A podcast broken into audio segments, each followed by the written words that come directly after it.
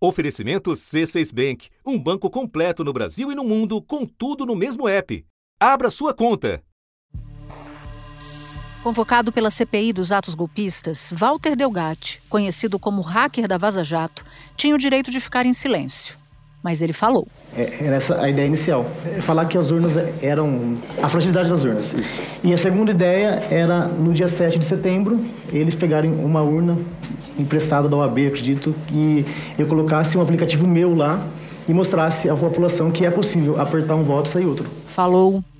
E nisso eu, eu falei com o presidente da República e, segundo ele, eles haviam conseguido um grampo, que era tão esperado à época, do ministro Alexandre de Moraes.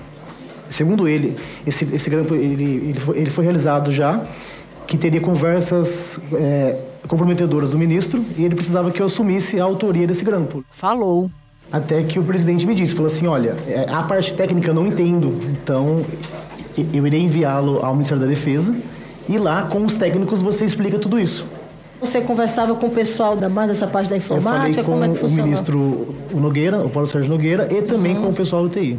Tudo isso que eu passei a eles consta no relatório que foi entregue ao, ao TSE. Tem exatamente o que eu disse. E falou. Quem pediu para o senhor tentar fraudar esse sistema? Carlos Zambelli, e, por ordem do presidente Bolsonaro, do ex-presidente Bolsonaro. Quem pediu para o senhor assumir a autoria de um suposto grampo contra o ministro Alexandre de Moraes? Presidente Bolsonaro. Quem te disse que se o senhor cometesse um ilícito, seria perdoado e receberia um indulto? Então, presidente Bolsonaro. Da redação do G1, eu sou Natuza Neri e o assunto hoje é o que Walter Delgatti disse, quais os paralelos com a investigação sobre os atentados de 8 de janeiro e o que parece fazer sentido na fala do hacker de Araraquara, um personagem da Vaza Jato e um personagem agora também dos atos golpistas do início do ano. Minha conversa é com Bernardo Melo Franco, colunista do jornal o Globo e comentarista da rádio CBN. Sexta-feira, 18 de agosto. Bernardo Walter Delgatti foi preso em 2019 depois de invadir celulares ou aplicativos de mensagens de integrantes da Lava Jato e de outras autoridades da República. Anos se passam e, de repente, ele se aproxima do bolsonarismo. Como é que se deu essa aproximação e se, depois de tudo o que aconteceu do passado até agora, a palavra de Delgatti tem credibilidade? Olha, Natuza, esse é um desses personagens que realmente só aparece no Brasil, né? Um hacker obscuro de Araraquara, no interior de São Paulo, é, despontou do anonimato é, em 2019 como pivô da Vaza Jato, né, do vazamento de declarações, de trocas de mensagens entre os procuradores e o juiz da Lava Jato. Foi em 2019 que o pessoal começou a ouvir falar mais do hacker de Araraquara. Walter Degotti Neto foi preso pela Polícia Federal depois de invadir o quê? As contas ali do pessoal da Lava Jato, né, de várias autoridades. Esses diálogos, eles foram divulgados e atribuídos a Moro, ao Deltan e também a outros procuradores da Lava Jato. Que aconteceu? A famosa Vaza Jato. E quatro anos depois, ele volta para o centro do palco, dessa vez como personagem de um outro escândalo, que é, é, essa tentativa do Bolsonaro de melar a eleição de 2022. Então, de fato, é, parece coisa de filme, né? Um sujeito que ninguém nunca tinha ouvido falar, de repente é pivô de um grande vazamento de informações, leva à anulação de muitos processos importantes da Lava Jato, inclusive as condenações do presidente Lula, e agora ele ressurge como pivô de um caso que pode levar, veja só, à prisão do ex-presidente Bolsonaro. Então, ele está numa ponta e está em outra. E o personagem disso tudo não é um sujeito é, extremamente carismático, um gênio da lâmpada. É, depois se soube que ele já tinha uma série é, de passagens pela polícia, ele tinha sido preso por estelionato, tinha sido preso depois por falsidade ideológica. O Walter Degaut Neto, ele começou a história dele com a polícia em 2015, quando foi preso por falsidade ideológica. Na época ele mentiu que era delegado e também que ele estava com armas no carro. Seguindo a história dele, 2017, tráfico de drogas e falsificação de documentos e também teve passagem lá em 2017 por estelionato. Ele usou cartão de crédito de idosos. Para setembro de 2020, naquela época ele foi solto pela polícia, solto pela justiça, né, perdão. Ele foi solto, ele e também o Thiago Eliezer, que era outro hacker acusado de invadir os celulares de autoridades. Os dois foram postos em liberdade. Aí, na época, o Walter Delgatti ele ficou com tornozeleira eletrônica e também com restrição do uso da internet. Enfim, a gente tem o perfil de um criminoso que está preso e que está negociando delação premiada. Agora, por outro lado, são esses personagens, justamente, os criminosos, que têm história para contar sobre os crimes. Quer dizer, é, seria improvável que uma freira aparecesse na CPI e fizesse grandes revelações é, sobre coisas fora da lei praticadas pelo Bolsonaro. É, ele, por ter sido o hacker da Lava Jato, ele foi procurado por bolsonaristas, especialmente pela deputada Carla Zambelli, para ajudar numa outra trama criminosa, que seria a invasão é, de computadores do TSE ou a tentativa de vender para a sociedade a ideia de que é, as, as, eleições seriam fraudadas, que a urna eletrônica não era confiável, poderia ser é, alterada. Claro, a gente tem que tomar as palavras de um personagem desse com bastante ceticismo, tem que buscar as provas do que ele diz. Agora, por outro lado, também não dá é, para simplesmente dizer que, pelo fato dele ser criminoso, nada do que ele diz deve ser levado em conta. Até porque, se fosse assim, Natuza, a própria Lava Jato não teria acontecido. A gente é, viu que os grandes escândalos de corrupção, em geral, eles partem da palavra de um delator que resolve contar as coisas. Conta as coisas por patriotismo? Não. Conta sempre para tirar algum benefício. É isso que o Delgado estava tentando conseguir dessa vez. Sem dúvida nenhuma. E tem ainda a declaração do filho do presidente na CPI, Flávio Bolsonaro, falando, dando uma certa, um certo sentido para parte da, das acusações do Delgatti. A gente vai chegar lá daqui a pouquinho. Mas antes, eu queria conversar com você sobre um ponto específico que ele contou, um ponto em particular, Bernardo, que foi quando ele disse que foi ofertado a ele a possibilidade de assumir a autoria de um grampo contra o ministro Alexandre de Moraes, para gravar conversas de Alexandre de Moraes e que ele teria topado, mas que nunca teve acesso ao suposto grampo. Isso indica o que na sua avaliação, esse tipo de relato? Essa é, sem dúvida, uma das acusações mais graves que o Delgatti fez na CPI nessa quinta-feira.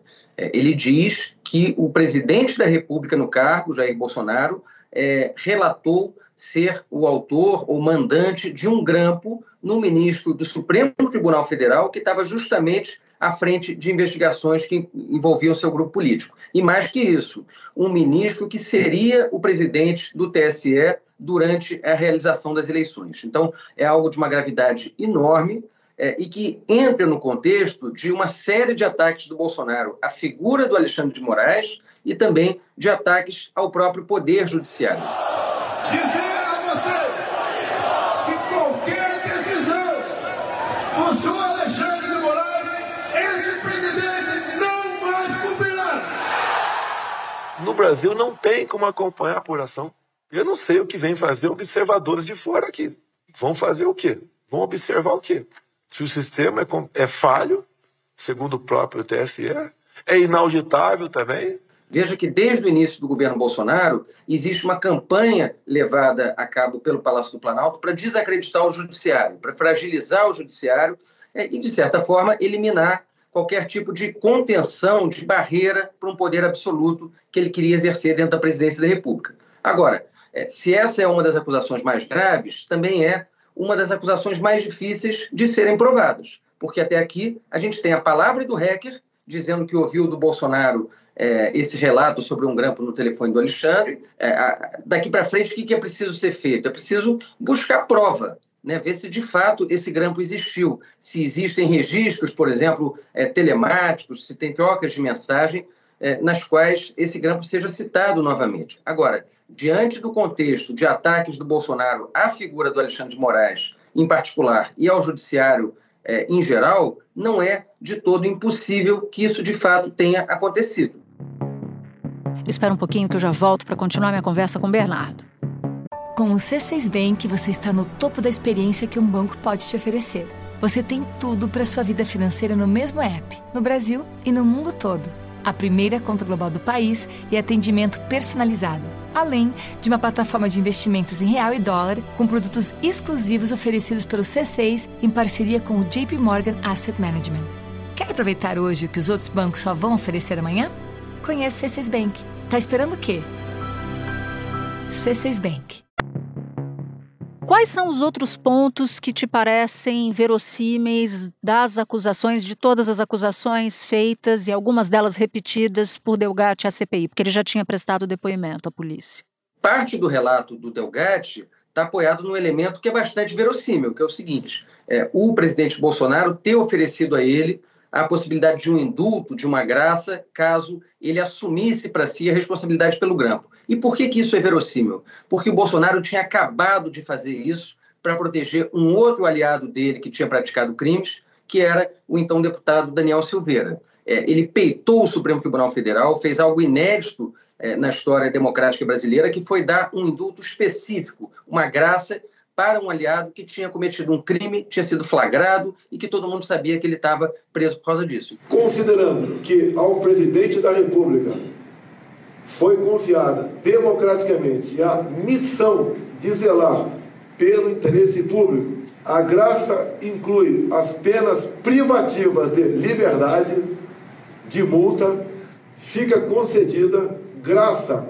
constitucional a Daniel Lúcio da Silveira, deputado federal, condenado pelo Supremo Tribunal Federal em 20 de abril de 2022 a pena de oito anos e nove meses de reclusão. Olha, esse relato tem coisas que precisam ser provadas e outras que nem precisam. A principal, que já demonstra a gravidade do que a gente ouviu nessa quinta-feira, é a seguinte: o hacker de fato esteve no Palácio da Alvorada. Isso não é só narrativa, isso foi fotografado, ele entrando, ele saindo. E veja, a gente está falando de um criminoso, um sujeito que já tinha ido para a cadeia pelo menos três vezes, que era conhecido como invasor de celulares, de computadores, que foi recebido dentro do Palácio da Alvorada pelo presidente da República, faltando, Natuza, menos de dois meses para a eleição. Então, só isso, o Bolsonaro estendeu o tapete vermelho para alguém com a ficha policial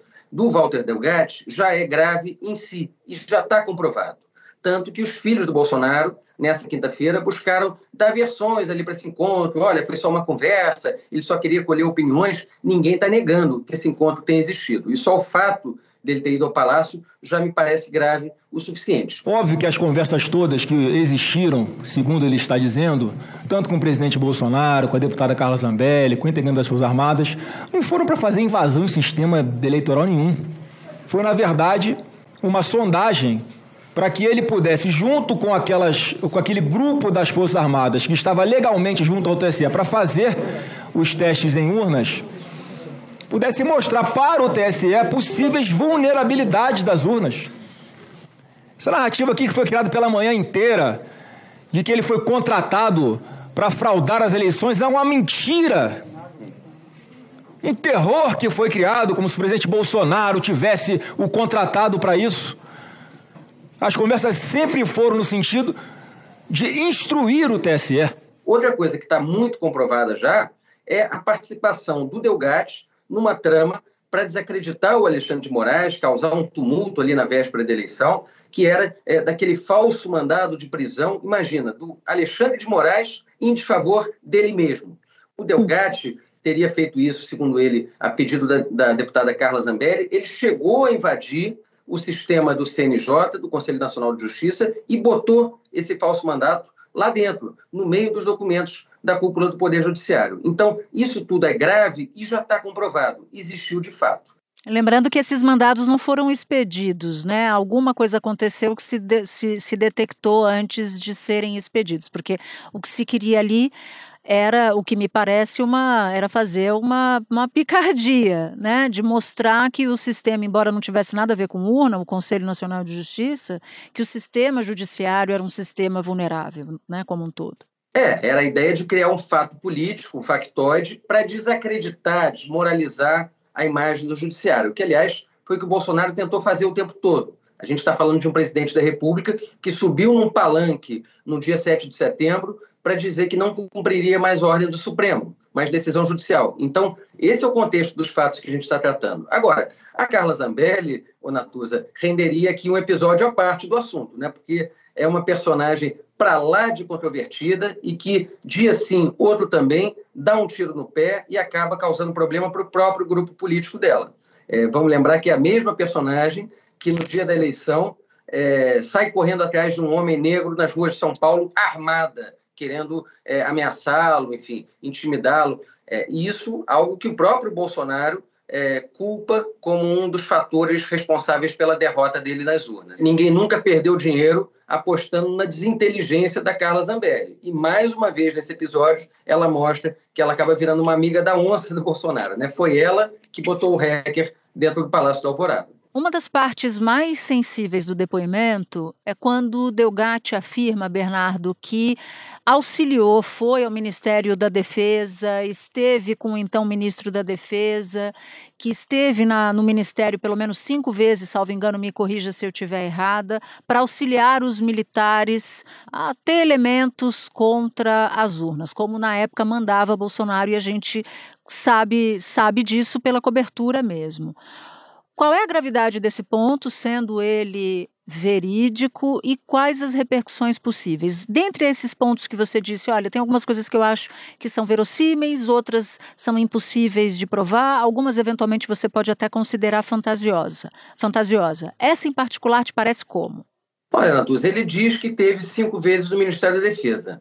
É, eu e você já fomos ao Ministério da Defesa para participar de entrevistas, almoço com fonte, conversa a gente sabe que é um dos ambientes mais vigiados de Brasília. Ninguém entra lá é, à toa subiando, quer dizer, tem câmera, tem registro na portaria, é, tem formas ali de detecção, até para proteção né, de, de uma área tão sensível do Estado brasileiro. Então, não me parece que seja difícil comprovar se ele teve é, dentro desse prédio nas datas tal e qual que ele fosse citar para a Polícia Federal. Essa é uma das primeiras prioridades da minha visão agora é, das investigações, comprovar esse ponto específico. Agora, é claro que é mais um elemento de muito desgaste para a imagem das Forças Armadas é, e que corrobora com a ideia de que os militares tiveram um papel ativo nessa conspiração contra a democracia que foi levada a cabo é, ao longo do ano passado e que resultou nos atos golpistas do 8 de janeiro. A Polícia Federal ouviu 81 militares sobre os atos golpistas do dia 8 de janeiro. Os depoimentos duraram o dia todo. A PF ouviu integrantes das Forças Armadas e do Gabinete de Segurança Institucional da Presidência, o GSI. A PF investiga eventuais crimes cometidos por militares na invasão dos prédios públicos por radicais bolsonaristas em janeiro. Durante a investigação, policiais militares já tinham indicado a omissão e até a possível participação de integrantes do Exército e do GSI nos atos. A PF também ouviu o general Gustavo Henrique Dutra de Menezes, que chefiava o Comando Militar do Planalto. Durante as investigações, policiais militares já tinham afirmado que o general Dutra e outros militares impediram que a PM desmanchasse no próprio dia 8 o acampamento de bolsonaristas montado em frente ao QG do Exército, com a prisão dos radicais que participaram dos ataques. Veja, tem hoje aí um discurso na praça de que, olha, as Forças Armadas salvaram a democracia brasileira, se não fosse o Exército, o Bolsonaro é, teria dado um golpe. Gente, não é bem por aí. Os fatos mostram uma outra coisa. É, houve um engajamento de militares importantes, eu não estou falando da instituição em si, mas de militares que ocupavam postos de comando, que tinham respeitabilidade na caserna, nesse projeto autoritário golpista do Bolsonaro. Isso é um fato.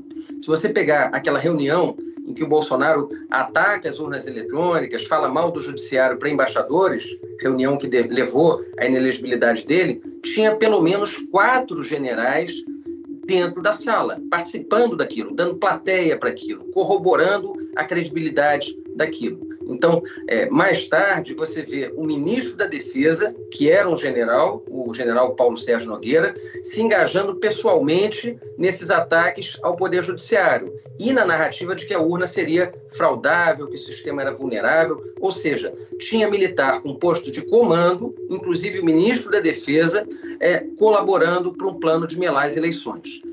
Se o Delgatti conseguir provar que teve, de fato, participação nesse relatório, que era um relatório do Ministério da Defesa contra o TSE, claro que a coisa aumenta em gravidade. E aumenta também, Natuza, a necessidade de se examinar as responsabilidades desses personagens. Até aqui, é, tanto a Justiça quanto a CPI têm sido muito lenientes, muito brandas em relação à participação de militares nos atos golpistas. Está se investigando ali se o militar vendeu joia, fez contrabando, é, tentou enganar a Receita, mas na parte dos ataques à democracia, essa investigação tem sido, de certa forma, deixada de lado. Os acampamentos golpistas, inclusive aquele de Brasília, na frente do quartel-general do Exército, eles só existiram e só se tornaram incubadora do 8 de janeiro porque o Exército permitiu. Se os militares tivessem agido de fato em defesa da democracia, eles teriam debelado aqueles acampamentos, teriam é, evitado que o Brasil passasse pelo estresse todo que passou esse ano.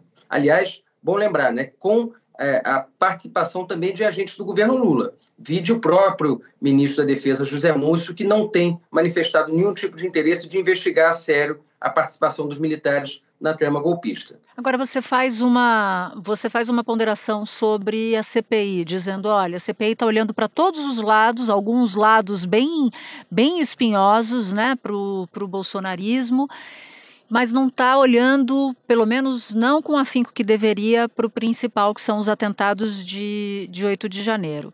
Mas no sentido mais amplo, você tem a sensação de feitiço virando contra o feiticeiro, levando em consideração que foi um bolsonarista quem pediu a instalação dessa CPI? Pelo conjunto da obra, eu digo. Olha, sem dúvida nenhuma, Natuza, essa CPI mais uma vez passa a impressão de uma operação tabajara. Ou seja, é, os bolsonaristas inventaram a CPI como uma forma de atingir os adversários e acabaram dando tiros no próprio pé por mais que até agora os depoimentos tenham sido mornos, quer dizer, é, não tenha se descoberto nada é, além do que já se sabia sobre personagens como Anderson Torres, como Silvinei Vasques, até porque as investigações da Polícia Federal já estão muito mais adiantadas do que as do Congresso, o fato é que papéis chegaram à CPI, depoimentos foram dados na CPI, que acabaram aumentando é, o desgaste do Bolsonaro. Isso era praticamente inevitável, só eles próprios não perceberam. Então, por exemplo, a quebra de sigilos de mensagens de ajudantes de ordem dentro do palácio, que está colaborando com a investigação é, do escândalo das joias, isso se deve à CPI. É, também a ida do Walter Delgatti e essas acusações todas que ele faz ao Bolsonaro, também a gente só tem a público dessa forma como a CPI. De certa forma, Natuza, é, eu tenho a impressão de que esse depoimento do Delgatti não só foi o mais importante da CPI do golpe até aqui, como ele foi uma espécie de uma delação premiada com transmissão ao vivo na TV. A gente é, ainda não tinha visto acusações pessoais ao Jair Bolsonaro, feitas é, com tamanha gravidade e com tamanha é, exposição. Tanto é que a gente vê como é que os bolsonaristas ficaram aturdidos, ficaram desorientados ao longo dessa sessão da CPI. Né? Gente batendo cabeça, Sérgio Moro é, dizendo o que queria, ouvindo o que não queria. Quantas vítimas o senhor já provocou de estelionato? Quantas, quantas pessoas que... foram vítimas do estelionato que o senhor praticou? Relembrando que eu fui vítima de uma perseguição em Araraquara, inclusive equiparada à perseguição que Vossa Excelência fez com o, o presidente Lula, integrantes do PT, e ressaltando que eu li as conversas de Vossa Excelência e li a parte privada e posso dizer que o senhor é um criminoso contumaz. Cometeu diversas irregularidades e crimes. Pediria aqui que fosse advertido o depoente que não pode chamar um senador de criminoso cometendo crime de calúnia. Peço escusas, então. Então, de fato, é um dia muito difícil para o Bolsonaro, que já vive numa atmosfera de cerco. A impressão que a gente tem é que o cerco contra ele está se fechando. Cada vez mais avanços de investigação ou sobre o roubo de joias ou sobre os ataques à democracia. Certamente, uma semana que termina mal para o ex-presidente da República. Sem dúvida nenhuma. Bernardo Melo Franco, meu amigo, obrigada por ter topado. Eu sei que hoje é um dia intenso para todos nós que cobrimos, temos a missão de dar cobertura e relatar para todo mundo o que está acontecendo na CPI, em outras paradas também, não só essa. Então eu te agradeço demais por ter achado um tempinho para falar com a gente aqui no assunto. Prazer, Natuza. Até a próxima.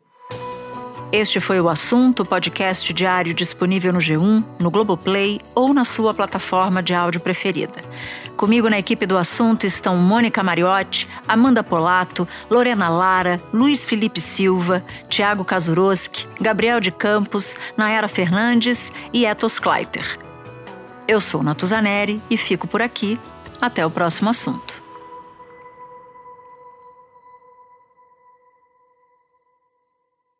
Você no topo da experiência financeira que um banco pode oferecer.